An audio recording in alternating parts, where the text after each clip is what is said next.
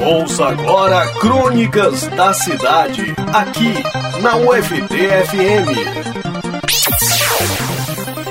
Episódio de hoje: A Coxinha Estragada.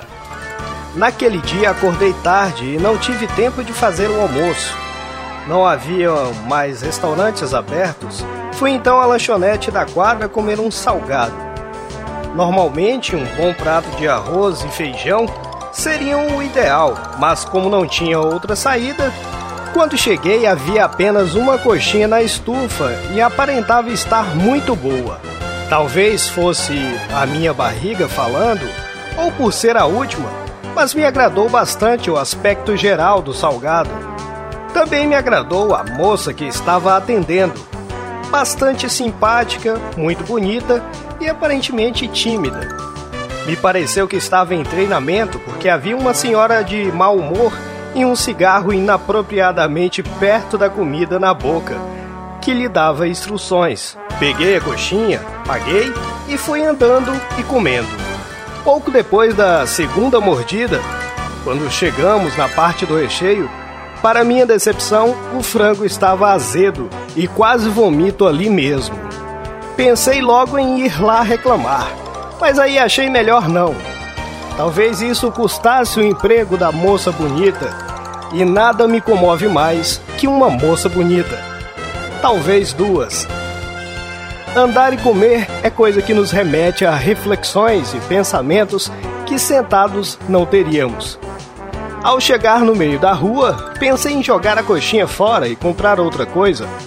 Ocorre que me chegou um pensamento que muitas das minhas roupas velhas serviam para outras pessoas como novas. Talvez o que eu não conseguia comer poderia ser a única refeição de algum mendigo que provavelmente teria que pegar o salgado no lixo.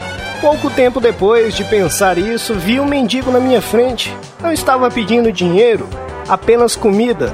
Achei interessante a coincidência e já ia lhe entregar a coxinha quando me bateu um outro pensamento, o de que ele poderia adoecer e morrer por causa de uma comida que eu lhe dei. Se ele pega do lixo e come e depois morre, ah, vá lá, é problema dele.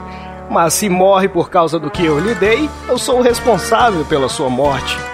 E se alguém na rua me visse dando a coxinha e logo depois o mendigo morre, iam pensar de certo que a coxinha estava com veneno e que eu havia dado intencionalmente para ele morrer. No final das contas, acabei dando-lhe uma nota de 10 e pedi que saísse da minha frente porque estava fedendo. Continuei andando com a minha coxinha na mão e pensamentos a mil, até que vi um gato magricelo na rua. Estava desnutrido, coitado. Pensei, que mal poderia fazer uma porcaria a mais que ele comesse. Além do que, ninguém me acusaria de matar um gato de rua, ou menos não seria preso por isso.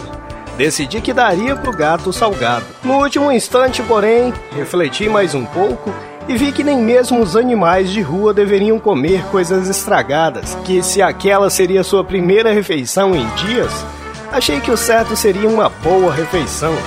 Entrei num comércio local por perto e comprei-lhe alguns petiscos próprios para gatos e dei-lhe um pouco de leite. Continuei minha jornada andando pela rua com a coxinha que já estava fria na mão, meus pensamentos e a coxinha estragada. Em alguns momentos já estava imaginando que a coxinha estava conversando comigo, tentando me convencer a comê-la ou me explicar algo que eu não havia entendido ainda.